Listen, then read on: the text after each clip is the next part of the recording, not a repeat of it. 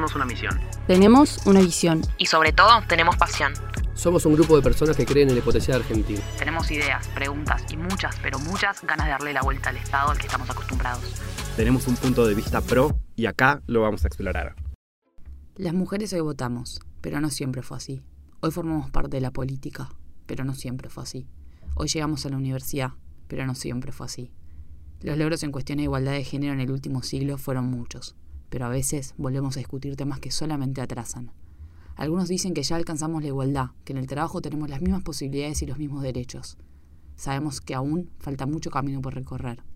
Invitamos a Noelia Ruiz, diputada de la provincia de Buenos Aires, referente en el espacio para contarnos de su propia experiencia cuáles son los desafíos y obstáculos que una mujer enfrenta día a día. Hoy, en POP, achicar la brecha de género. Hola Noé, ¿cómo estás? ¿Cómo va? ¿Todo bien? Muy bien, ¿vos? Bien, muy bien. Gracias por invitarme. A vos por venir. ¿Estamos listas para arrancar esto? Estamos listas. Arranquemos. Bueno, Noé, contame. ¿Es real la brecha laboral en los cargos políticos? ¿Hay algún porcentaje? Sí, claro, por supuesto que es real. Fíjate que después de la elección del 2019, solamente el 12% de las mujeres eh, son intendentas en todo el país. En todo el país, imagínate lo que te estoy contando. Si te vas a los cargos ministeriales, por ejemplo, hoy, con la foto de hoy, de 21 ministerios nacionales, solo 3 son dirigidos por mujeres, o sea, el 14%. Obviamente que en los cargos legislativos es diferente. ¿Por qué? Porque tenemos cupos, porque tenemos normativa que eh, nos impulsa a estar ahí. Digo, frente a algunos mitos a veces de que los cupos no son necesarios y deberíamos llegar por mérito, la evidencia demuestra que los cupos se han convertido incluso en techos y no en pisos como deberían. Es más, si me dejas profundizar, miremos lo siguiente. Hoy las mujeres somos entre el 45 y el 48% de la integración de las cámaras, pero en general no somos ni presidentas de bloque, ni vicepresidentas de bloque, ni presidentas o autoridades de cámara. Entonces, la brecha es real, la brecha sigue existiendo, los números lo evidencian y todavía hay mucho camino por recorrer. Increíble, tremendo, wow. ¿Y por qué causas crees que las mujeres, bueno, claramente en proporción con los hombres, estamos por fuera del lugar de toma de decisiones? Bueno, obviamente el problema es profundo, es histórico y es cultural. ¿no? Las mujeres siempre estuvimos relegadas a lo privado, a las tareas de cuidado, a las tareas del hogar y a lo que sucede puertas adentro. El espacio de lo público, la esfera de lo público siempre estuvo reservada para los varones. Y además con ciertas prácticas que perpetúan estas situaciones, ¿no? Como son los partidos de fútbol, los asados nocturnos, las reuniones fuera de horario, donde nuevamente incluso las mujeres que estamos insertadas en el mundo laboral y político, son horarios en los que ya nos estamos dedicando a la casa o a las tareas del hogar, mientras que los varones siguen eh, ocupando estos espacios y generando conversaciones y tomando decisiones, a veces las más importantes, por fuera de los espacios laborales donde estamos las mujeres. Y, y entonces siguen perpetrando esta lógica donde hay una división muy clara entre lo público y lo privado. ¿Y crees que esto que mencionabas hace un, hace un rato en la primera pregunta de que por lo menos empieza a haber normativas como por ejemplo los cupos, es una forma por lo menos de, claramente un fenómeno histórico y cultural que se fue dando, eh, empezar como a tratar de cambiar un poco todo esto? Sin lugar a dudas, digo, los números dan cuenta de que los cupos funcionan para que cada vez más mujeres lleguemos a determinados lugares. Lo que pasa es que cuando vos no cambias la matriz cultural, es lo que te decía antes, si no somos autoridades de Cámara, no somos autoridades de bloque, por ejemplo, en el ámbito legislativo no participás de labor parlamentaria. Si no participás de labor, no sos parte de la discusión de los proyectos que llegan a recinto. Entonces, en donde realmente se discute poder, seguimos sin estar las mujeres. Entonces, los cupos ayudan desde ya y la evidencia lo demuestra. ¿Hemos alcanzado la paridad en la representación? No, definitivamente no. Y siendo vos una mujer más en la política, eh, ¿qué obstáculos encontraste o encontrás día a día? Mira, eh, lo que te conté antes es transversal para todas. Todas nos hemos quedado fuera de asados, de partidos de fútbol o de encuentros que solamente van hombres.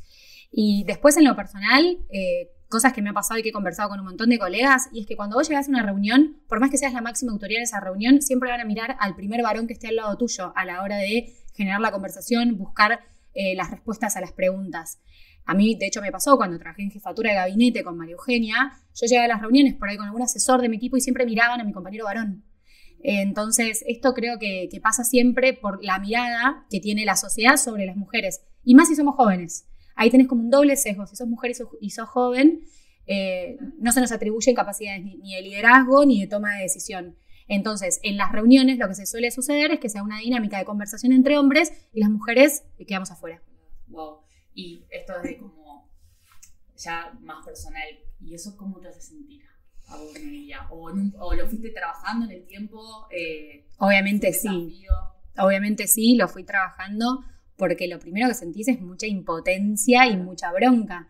Porque decís, che, pará, a mí me costó un montón llegar hasta acá y estoy acá porque tengo un recorrido, una trayectoria, una preparación y, me merezco este lugar. No, no merezco que, me, que desmerezcan mi posición por el solo hecho de ser mujer. Entonces, lo primero que sentís es una gran frustración.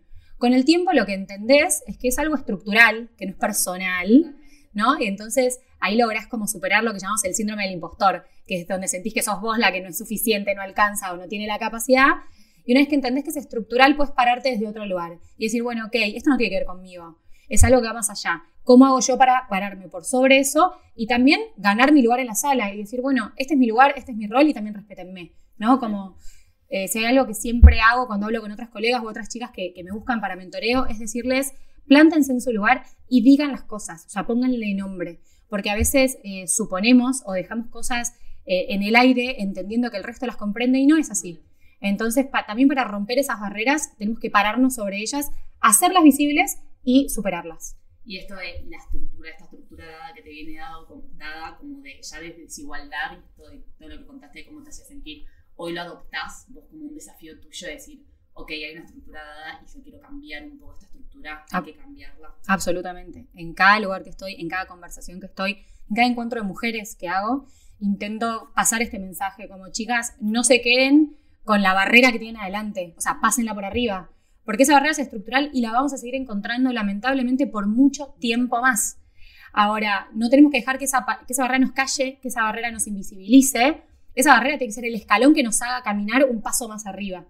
Pero es importante entender que no tiene que ver con nosotras, ni con nuestra trayectoria, ni nuestra preparación, sino que de vuelta es algo estructural. Cuando yo logro discernir que no tiene que ver conmigo, tenés otra confianza para pasarla por arriba y decir, no, pará, entonces yo puedo. Totalmente. Y que es algo que viene dado, ¿no? Eh, eso es increíble. Y lo vas a, como, sentís que eh, tus colegas hombres como que son conscientes de eso. Porque de nuevo para ellos también es algo dado, ¿viste? Quizás no es como, es algo que se da naturalmente. Es Ujú. un fenómeno esto, entrar y ver al hombre y no a la mujer. Naturalmente no son conscientes de esto, pero sí por lo menos colegas hombres que han estado al lado mío, todos a, a lo largo de los años, al principio era, uy, no, no- ahora no, marcándonos el cupo, diciéndonos algo, pero después de los años diciéndome gracias, ahora no puedo parar de verlo. Porque lo que pasa con estas situaciones de desigualdad y de violencias ocultas, de violencias políticas, de violencias psicológicas, lo que pasa es que puedes pasar mucho tiempo sin verlo. Pero no es que lo viste, no puedes dejar de verlo. Porque sucede todo el tiempo. A mí me sigue. Claro, a mí me sigue pasando. El día de hoy llego a una reunión y me dice, sentate acá porque sos la única mujer. No porque sos esto, lo otro, una dirigente. No. Entonces, sigue sucediendo a pesar de que está en agenda, sentimos que ya está rehablado y revisibilizado. Entonces, digo, mi, mi satisfacción es que cuando mis colegas varones me dicen, no puedo dejar de verlo, digo, bueno, ya está, aunque sea a- algo hice bien. granito. Claro. Y que también es, a ver, es un proceso, así como la estructura se- o sea, se terminó de consolidar por un proceso totalmente, totalmente largo, es esto que ya se empieza a reconocer, creo que marca como un punto de inflexión de que, lo- que ya lo reconozcan, es como que empieza a cambiar un poco. Sin duda, porque al reconocerlo, muchos no hacen nada, ¿no? Pero muchos sí, y toman acción sobre eso. Entonces, yo tengo colegas que me dicen, yo ahora no participo más de un panel si no hay una mujer. Increíble. Cuando antes no lo veían. Y yo le decía, pero ¿cómo no lo ves? ¿No te parece tan obvio que son cinco hombres hablando de un tema como falta perspectiva en esa, o sea, faltan experiencias? Y, y a partir de que lo vieron, lo empezaron a incorporar. Entonces, yo creo que eso es lo más valioso, ¿no? Cómo pasás a la acción a partir de que ves una injusticia, básicamente, ¿no? Porque es desigual. Bueno, ok, ¿cómo equilibramos? con justicia, porque creo que por mucho tiempo se dieron esto, ¿cómo no te das cuenta? Porque Exacto. Son cinco hombres. Exacto. En el momento que lo reconoces y puede haber otra cosa, decís, ah, ok. Y te empieza a incomodar. Total. Una vez que lo ves y lo reconoces, te sentís incómodo. Esa es como la mejor semilla que podemos sembrar quienes trabajamos a favor de los derechos de las mujeres. Increíble. Y no, vos cómo te imaginas una política más inclusiva.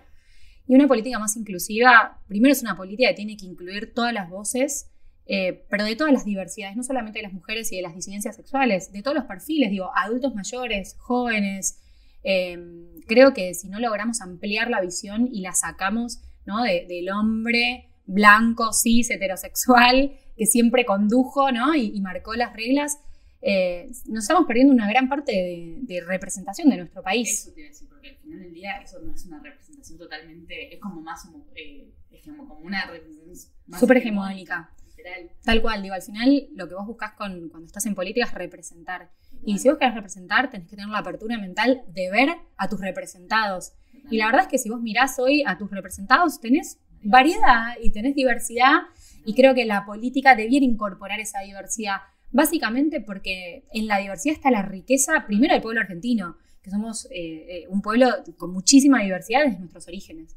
Entonces, negar parte de esa existencia es no representar a un montón de personas. Totalmente. Sí, y también representar lo real, ¿no? Exacto, Como lo que existe. Lo que existe. Tal cual. Eh, salir un poco de lo hipotético perfecto y ir a, a- a lo que pasa día a día. Wow, increíble. Eh, ¿Y qué crees vos que, bueno, siendo ya una mujer inmersa en la política, qué no puede faltar en tu agenda? ¿Qué no puede faltar en la agenda de una mujer? Mira, en la agenda de una mujer y de cualquier político, me encantaría que no falte la perspectiva de género. Porque primero, no solo por ser mujeres, tenemos la perspectiva de género incorporada. No, Nosotras fuimos socializadas y culturizadas en este Somos contexto histórico. lo mismo Exacto, exacto. Entonces, e- esas reglas culturales las aprendimos todos y a, y a las mujeres nos enseñaron a dedicarnos a las tareas de cuidado y, a, y cuándo te vas a casar y cuándo vas a tener hijos, mientras que a los hombres les enseñaron qué carrera vas a hacer, cuántos posgrados. Puesto, es total. Exacto. Entonces digo, no todos tenemos que incorporar la perspectiva, entonces lo que realmente deseo es que todos podamos incorporarla un poco en línea con lo que te decía antes, con esta capacidad de poder detectar y ver en dónde están las desigualdades y a partir de verlas, incomodarnos y que esa incomodidad nos lleve a la acción. Entonces yo creo que si todos quienes estamos en lugares de decisión o de representación logramos visualizar, logramos incomodarnos y logramos tomar acción, bueno, de a poco esos cambios van sucediendo. Digo, y esos paneles que antes eran solo de hombres van a dejar de existir, y esas mesas de decisión donde eran todas de hombres van a dejar de existir, y de esa manera vas a estar incorporando otras voces, otras experiencias, otras reflexiones, porque acá lo que hay que entender es que no, no es una competencia, no somos mejores, no somos peores, o sea, la perspectiva lo que busca justamente es espacios de representación y de igualdad, no es. Exacto, no es sacarle lugar a nadie, sino No. que es darle lugar a diversas experiencias y diversas voces. Y, y creo que, que ese sería mi mayor anhelo, ¿no? Que todos puedan incorporar esta perspectiva a la hora de tomar decisiones. Y también lo importante que en el último tiempo creo que se ha empezado a llevar a cabo, eh, ya plantearlo desde la educación, ¿no? De una educación desde que somos chicos, porque digo, eh, es mucho más, es un trabajo más difícil cambiar las creencias de uno mismo cuando ya uno es grande. Si vos empezás a trabajar desde una edad más, más chica, eh, Sin dudas, sin dudas, fíjate ahí qué importante, primero, el rol de la escuela, por un lado, pero también el rol de las familias, porque Total. cuando vos sos nena, te regalan un- la Barbie, te regalan la muñeca, te regalan el carrito, y cuando sos varón, el, el tractor, viste, el auto de carrera, el Batman. las herramientas, Claro, o te, vos te disfrazás de princesa y él de superhéroe. Entonces, al final del día, lo que te están diciendo de alguna manera, y, la- y las películas que ves, y de lo que te disfrazás y a lo que jugás, siempre la narrativa es la misma. Es, vos sos princesa y viene un hombre a salvarte, y vos sos superhéroe y sos el que combate el mal y salva a la princesa. Y la realidad es que esa narrativa le puede servir a un montón de personas si es válida, pero no es la única narrativa y no es la única posibilidad. Y las mujeres eh, tenemos otras trayectorias y tenemos otras experiencias y no todas queremos ser princesas. totalmente. Entonces, creo que la educación claramente es la, es la fundación de nuestra cultura y es ahí donde tenemos que empezar a replantearnos todos, de- desde casa, empezando por casa, y por nuestros hijos o que lo que le regalamos a nuestros sobrinos cuando llega un cumpleaños. Y, y no solamente dejarlo, viste, en manos de, bueno, es el Estado el que tiene, y es la... No, y es la educación. no, es en todos los aspectos de la vida. Exacto. Constantemente estamos formándonos. Y más en la infancia, lo más importante son los modelos parentales, ¿no? Que si vas como modelo de tus padres, eso, eh, tenés un sobrino y me regalás una muñeca y yo soy mujer, me vas construyendo una, una narrativa. Así que eso es importantísimo. Absolutamente. Eh, y bueno, siendo una mujer que ya tiene como esto, un lugar de decisión, tenés visibilidad, eh, sos conocida, estás en un cargo, eh, ¿sentís que tenés como cierto compromiso responsabilidad para quienes vienen atrás?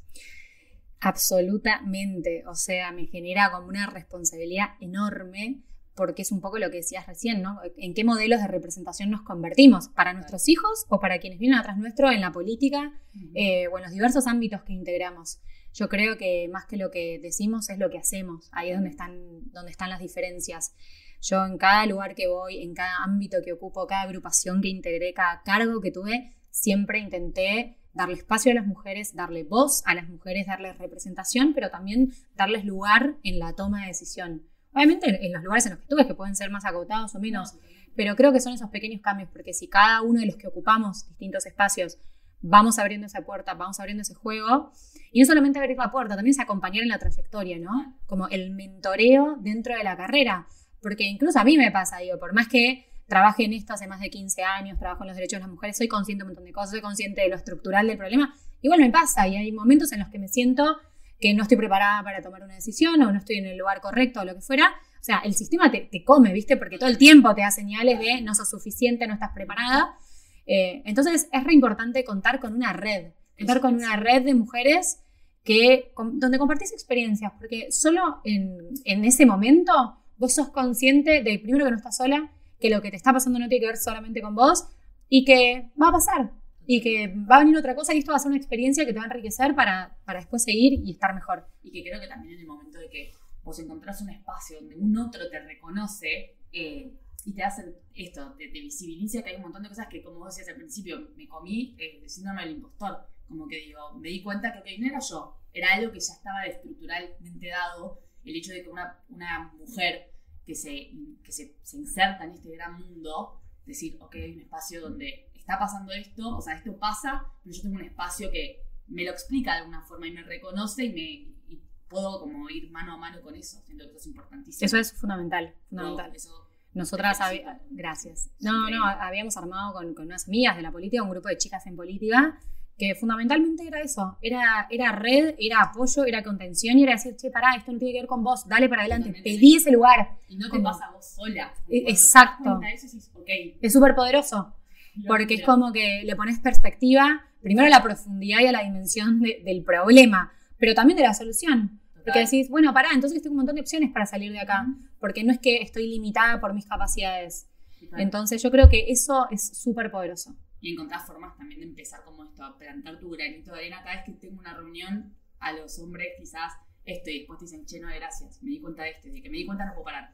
Y en cada reunión, darle la voz a una mujer. ¿Y vos qué opinas? Porque pasa mucho que en una misma reunión una mujer hace una opinión y después viene un varón y hace la misma opinión y se toma como válida la opinión del varón y vos decís, che, pero lo acabo de decir.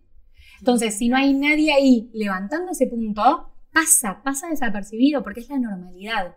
Esa es la normalidad. Entonces, quienes llegamos a lugares de visibilización, quienes llegamos a lugares de representación, yo creo que tenemos la obligación de generar estos espacios donde otras mujeres tengan posibilidades de ser voz, donde tengan la posibilidad de tomar decisión y donde sus, sus experiencias sean tenidas en cuenta verdaderamente, Totalmente. digamos, no cosméticamente, ¿no? Porque es fácil el pink washing de, ah, tres mujeres en la foto sonrían y mira qué inclusivos que somos. ¿no? El, el volvimos Acá mujeres o el ah. Ministerio de la Mujer y decís, che, pero tres mujeres ministras.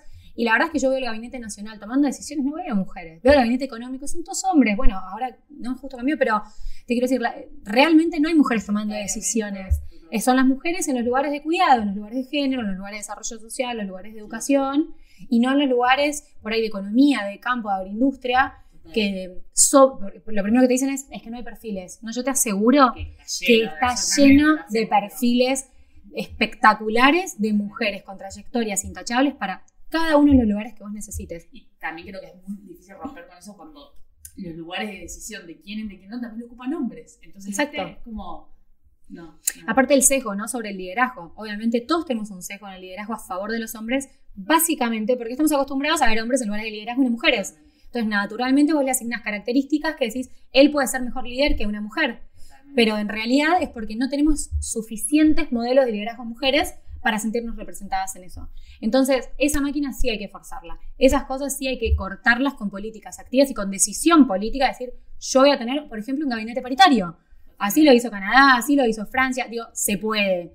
Y tenés un montón de ejemplos de que, de que se puede y que son sesgos, que al final del día son sesgos, o sea, que son prejuicios, no están basados en la realidad, no están basados ni en datos científicos, muy por el contrario, incluso ahora después de la pandemia, vemos el manejo de la pandemia de aquellos países liderados por mujeres y son los mejores ranqueados en términos de bienestar, de aceptación de la población y de un montón de otras cosas que te dicen, bueno, para, hay otra manera de liderar, distinta, diversa, ni siquiera es que hay una sola manera de liderar de, de las mujeres, no somos un gran grupo homogéneo, somos un grupo diverso, pero ahí es donde está la riqueza de decir, pará, hay un montón de otros modelos, no es el único el que conocemos.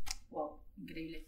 ¿Y qué le dirías a esas mujeres que no se animan eh, a tomar puestos de toma de decisiones? Anímense, sí o sí.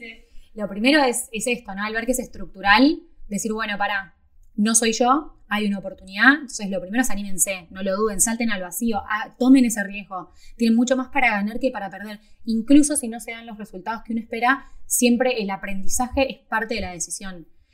Lo segundo que les diría es que trabajen mucho en el autoconocimiento, ¿no? Porque muchas veces también las inseguridades tienen que ver con la falta de autoconocimiento, ¿no? ¿Cuáles son mis habilidades? ¿Cuáles son mis herramientas? ¿Cuáles son mis trayectorias?